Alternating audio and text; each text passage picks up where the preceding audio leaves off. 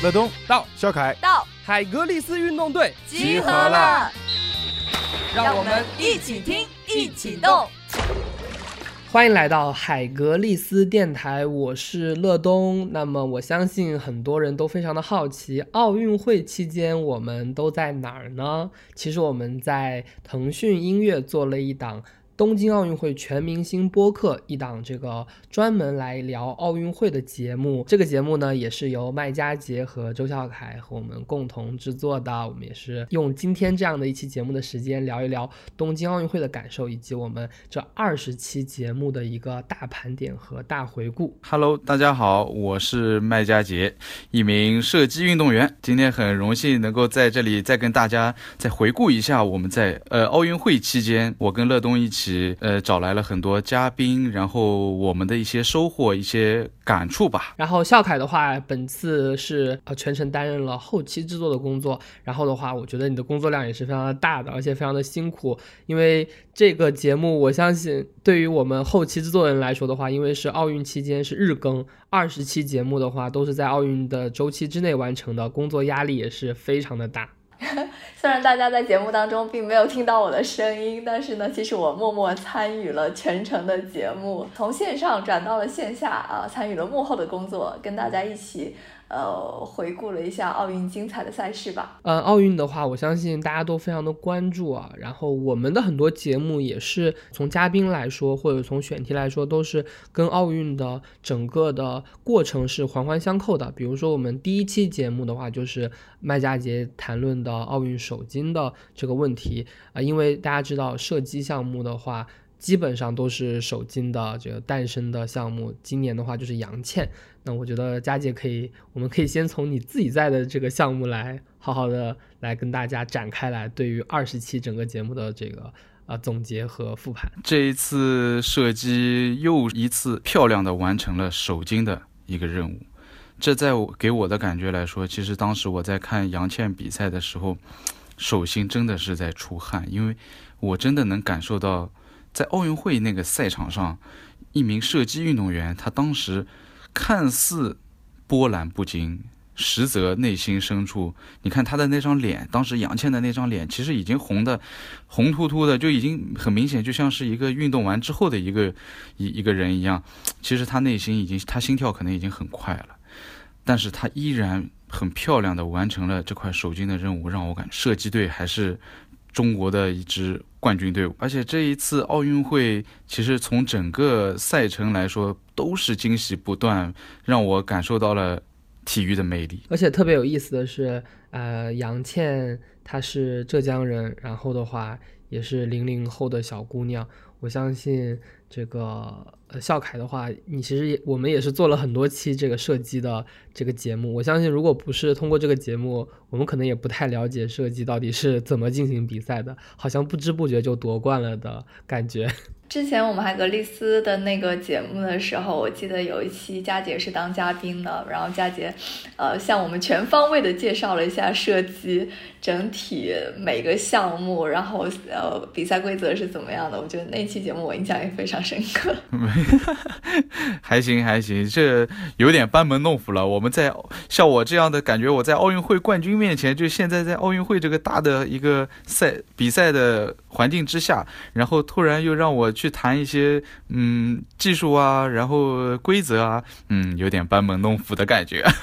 运动员还是很谦逊的啊，其实大家都非常的有专业，但是总是感觉自己还可以更好一点，哪怕夺冠了之后，也觉得自己呃还希望有更大的收获，或者说第二下一届运动会啊，或者说还是有些可以完善的地方。是的，是的。嗯，笑凯的话，后期也是剪辑了挺多的。节目的可以跟我们分享一下，你从后期，因为其实我觉得后期工作挺累的。嗯，正常来说的话，我们三十多分钟的节目，可能它的这个制作的时间可能要达到就原本节目的四五倍的这样的时间。我觉得你可能对于大家说的每一句话和每一个小句子都能够，可能都在你的这个脑海当中反复的重复。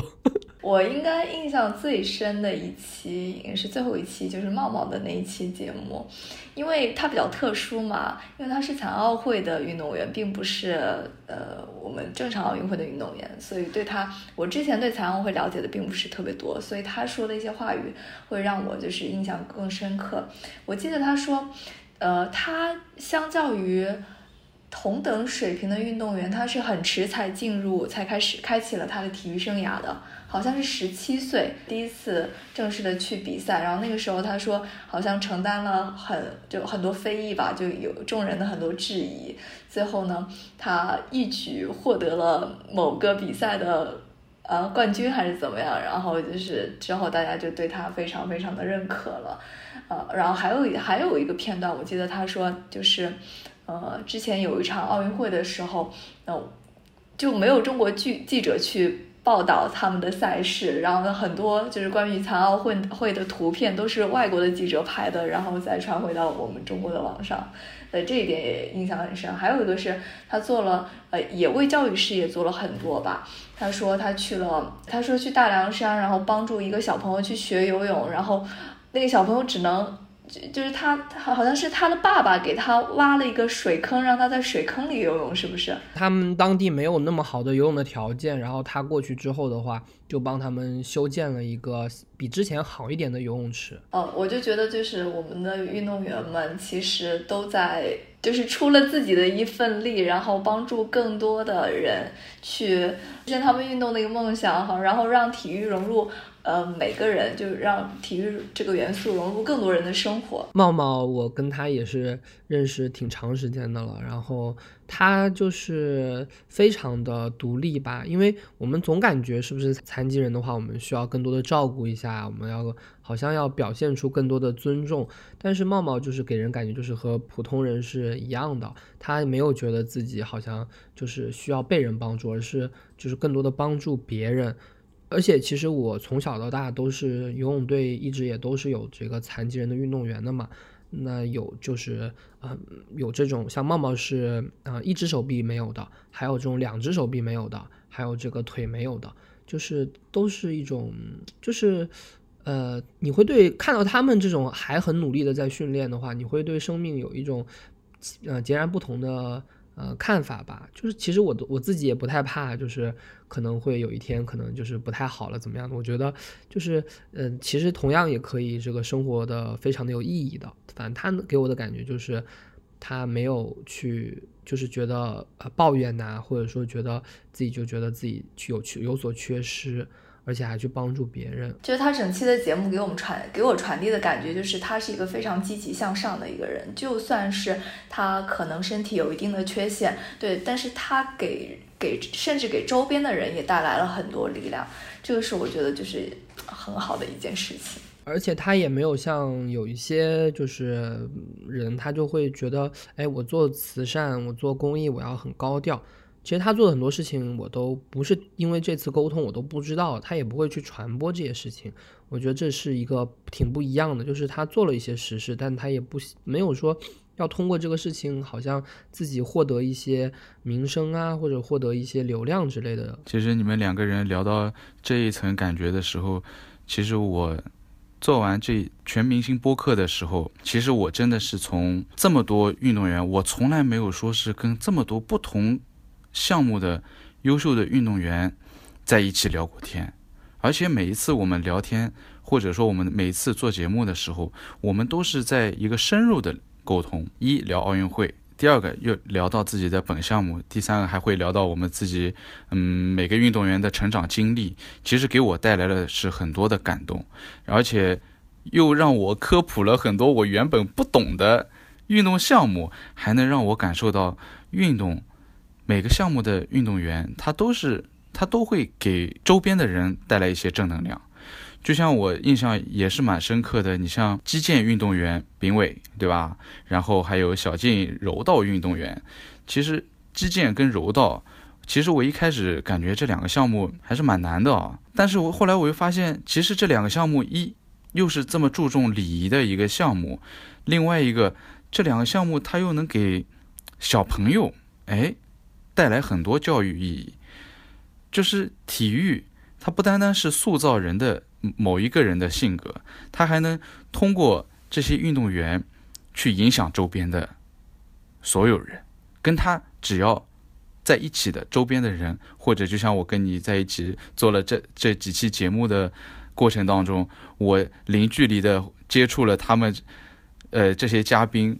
真的给我有一种精神上的熏陶。是的，我觉得这也是其实播客这个渠道的魅力。嗯，其实我们这个这档奥运会的这个节目，呃，奥运会的这档节目应该是呃中文播客里面第一档专门聊奥运会、专门在这个奥运周期里面去做的设置的这么一个节目。我觉得音频还是有它的呃优势的。虽然说现在可能大家看到的更多的是呃视频，看到的是短视频，看到的一些图片。那些确实可以传播一些精彩的瞬间和一些呃这些呃消息点吧，但我觉得真的很难听到就是呃大家这种认认真真的，然后全面的去聊自己的一个项目。虽然可能有些内容比较的干，或者说比较的硬核，但是我觉得听得懂的人，他一定是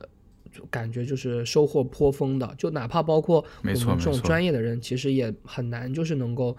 把这么多的运动项目都能够这样子认认真真的聊下来，放在一个平台上，放在一个地方去能够听得到，或者是能够聊得到的，对吧？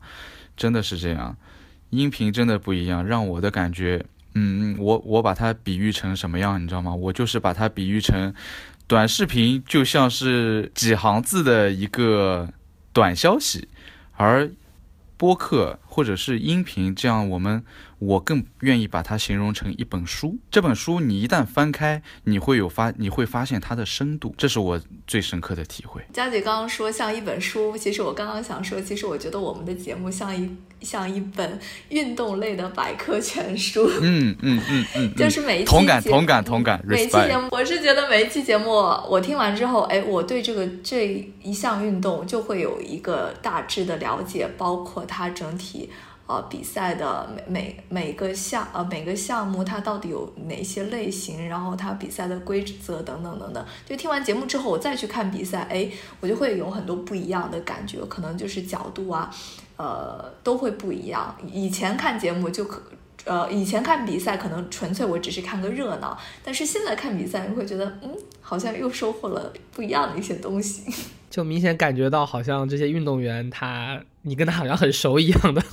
然后没错，就是一种距离感没有了，你知道吗？打破了距离感，然后你会发现，嗯，这个项目，哎，我好像之前跟谁聊过，听谁聊过，对吧？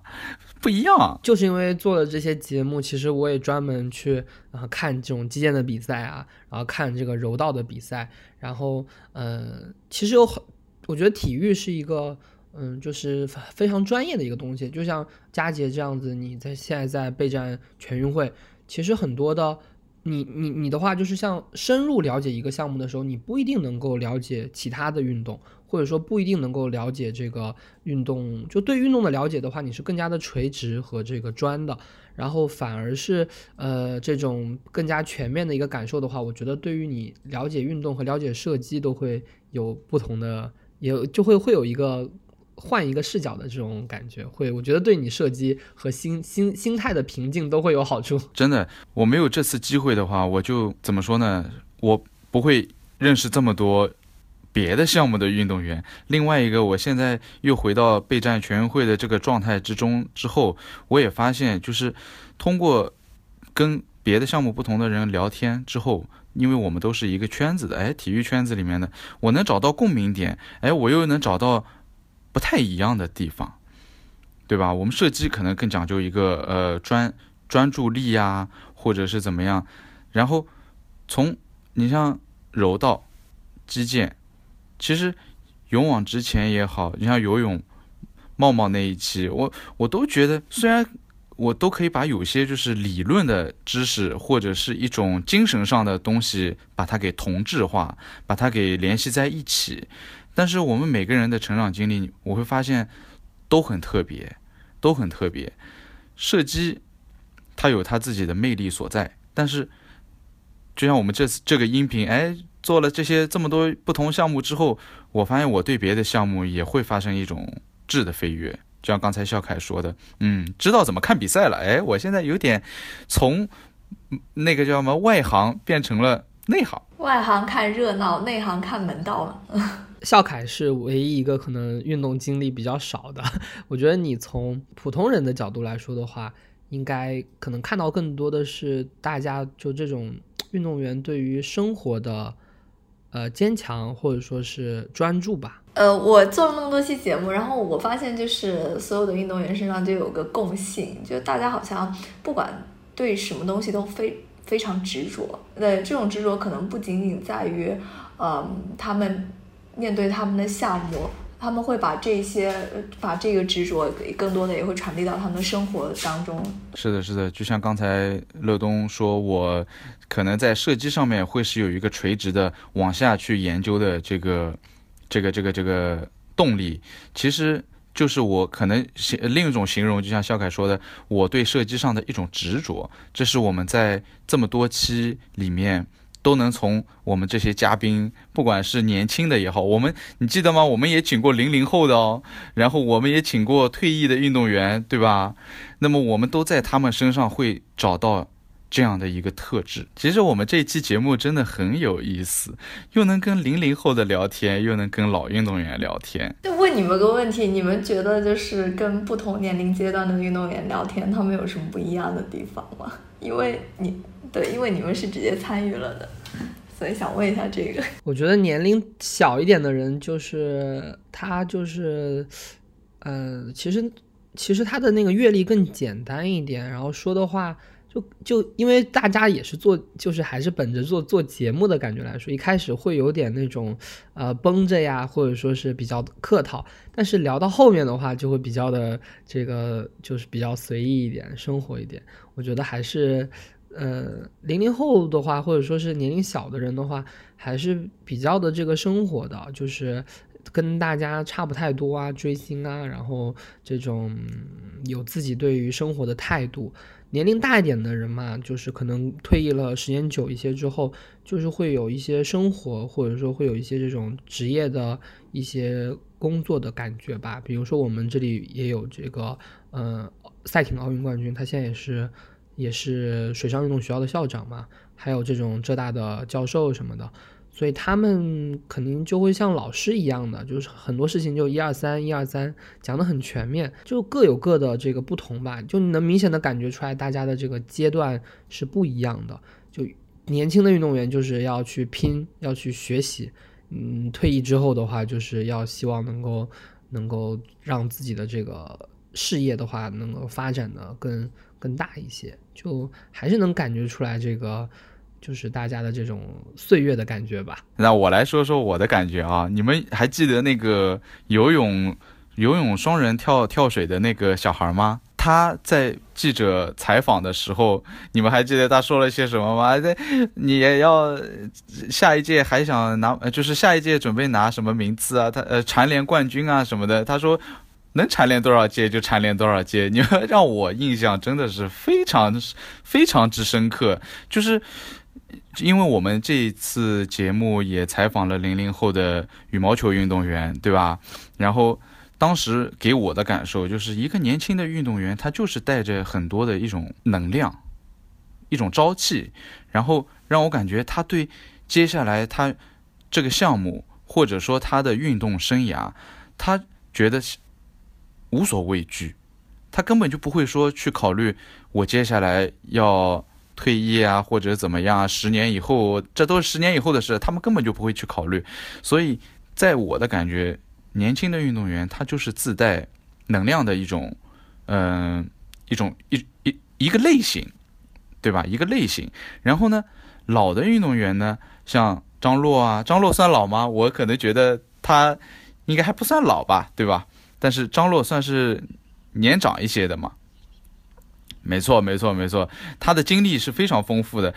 张洛给我带来给我带来的感觉就是，一他的年龄的阅历给他造成造就了，就是说他对这一个项目的深刻的一个认识，结合生活，结合人生的道理，他能给我们讲很多，嗯，我们平时可能给听众也听不到的一些，呃，有趣的内容。作为我个人来说吧，就是我现在这个年龄段，我也今年也三十四岁了，那也不算年轻的，也不算年轻了，是是可能也不算老，但是在我在我这个年年龄段的话，我可能对运动项目，我可能更，呃，已经开始慢慢更关注我能给周围的人带来些什么，我能用我这学到的这些运动项目的知识，把它转化成一种能量。传递给别人，我可能考虑的就是更多的是这些这些内容，这可能就是年轻的跟年长的一些微妙的区别。运动员还是挺特别的，就是他在嗯，可能二十岁左右的时候就已经有了一个可以拿得出手的东西了。这个跟所有的这个普通的人还是不不太一样的，因为可能很多这个。就是在读书的人的话，他可能二十岁还一无所知，或者说对于很多事情都是没有一个全面的概念的。但运动员可能刚刚进入队里的就时候，我我是感觉就是现在的小朋友的话，他的这个目标感是很强的，因为可能他的教练就是世界冠军，就是奥运冠军，所以他并不会觉得自己的他并不会可能更多的目标是在全国，而是。能够就是他他知道他通过努力是能够达到一个很好的成绩的，我觉得这个就更自信吧，然后也技巧会更多一些，不像我们我以前可能我们以前可能就觉得，呃，不会有那么大的野心。这真的是看教练怎么去引导的啊！如果你的教练是一个奥运会冠军，我相信他的眼眼界跟眼光肯定不会。低也，而且肯定会给运动员时时刻刻在给他们树立一个，嗯，更更长远的一个目标。然后我觉得这个夏天的话，其实运动的赛事也特别多，欧冠啊，然后奥运会，嗯，不是欧冠，欧洲杯啊，还有奥运会，就大家觉得这个，嗯，生活是不是一定要运动的？因为我觉得好像也不一定。但是，嗯，除了说这种看比赛之外的话，有没有？其他的这种参与运动的感觉，生活当然需要运动了。我也觉得生活需要运动。看到最近那个，最近国家都发文了吗？不是发了一个政策吗？需要我们去运动，嗯，全民健身。其实，是的，是的，是的。其实我觉得生活里面肯定是包含着运动的，因为运动会使人快乐，这是真的，真的。真的运动会使人快乐。当你有压力，当你生活产生困惑的时候，运动是一项最好、最正确的一个发泄方式。任何别的方式，比如说极限运动啊，也算运动哦。不对，这个不对。比如说喝酒、抽烟，或者是怎么样，我觉得这都不是一个正确的，不是一个正能量的东西。如果你有了困惑、有了压力的时候，我们去学习一项运动，或者是在某一项运动里面，我们去用利用某一项运动，把这种能量转化掉，我们会有一一有一种浑身轻松的感觉。我记得我之前也在节目里分享过，说为什么会喜欢上运动，就是之前我刚。呃，进入社会工作的时候，那个时候工作压力特别大，每天就是九九六的那种状态，然后我的身体就特别不好，我就想着咬咬牙，我就说啊，我那我就让自己一定要运动一段时间，我看一下我整体的状态会不会恢复过来，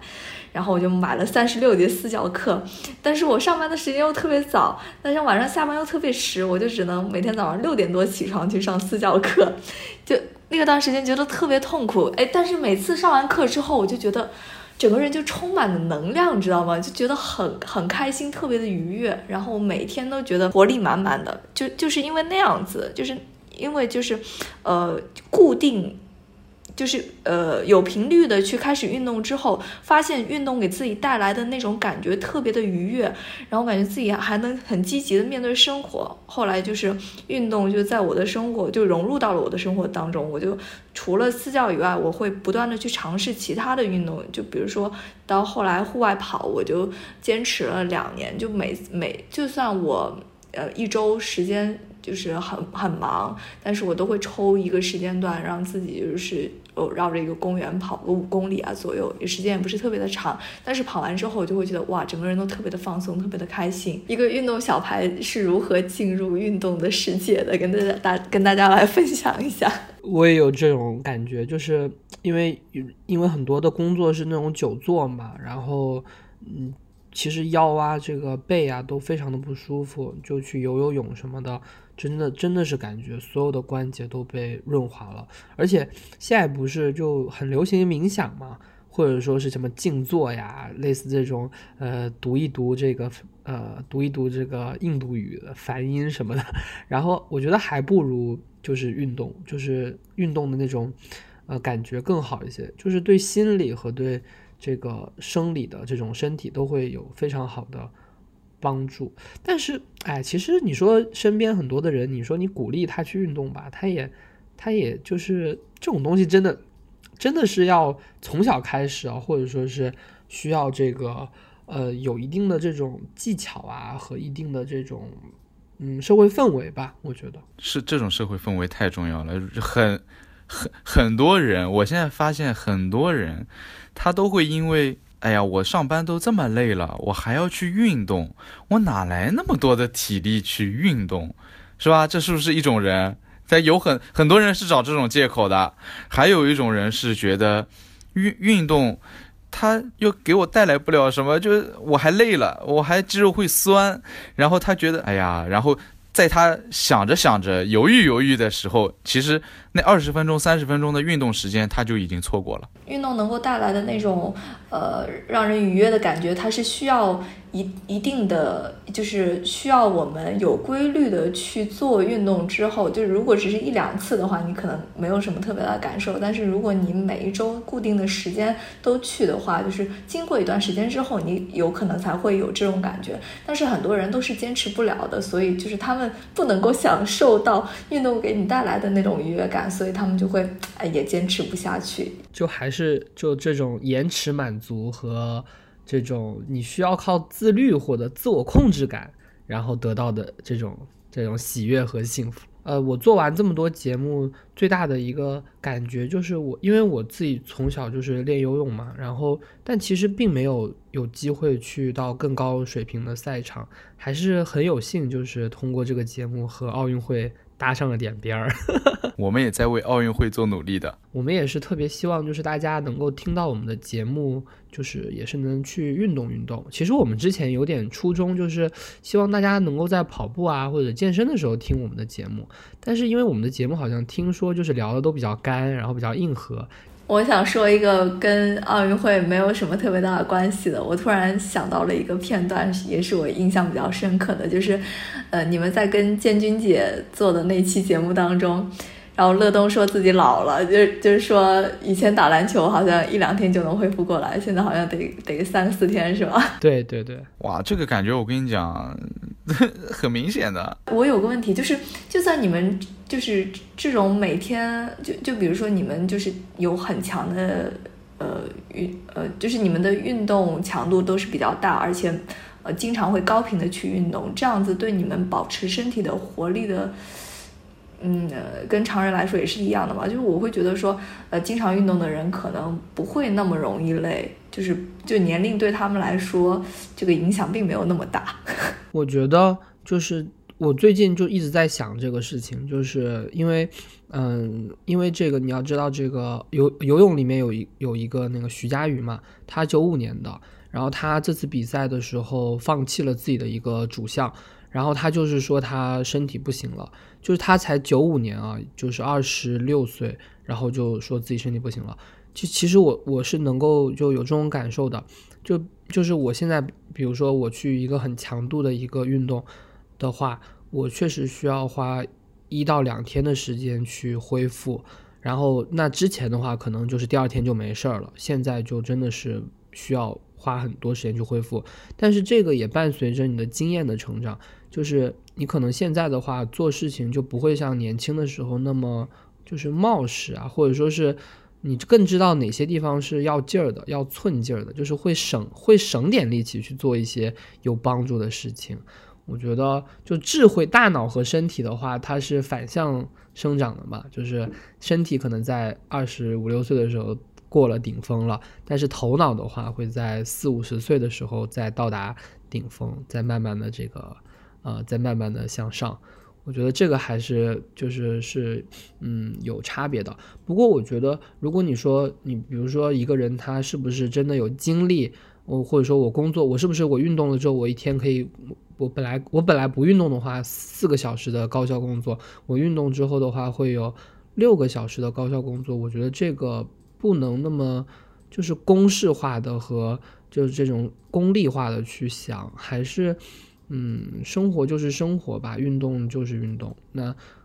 肯定对于这个身体的有一些呃这种健康指标是有好处的，但是你说具体的好处是什么？是不是就是我是不是就是能够升官？我是不是能就能够升职？我觉得这些还是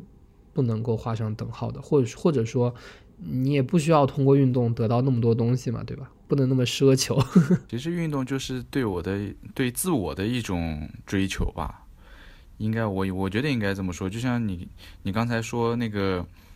老运动员的这个恢复能力，我现在就有一种很深刻的体会，因为体能项目可能跟我们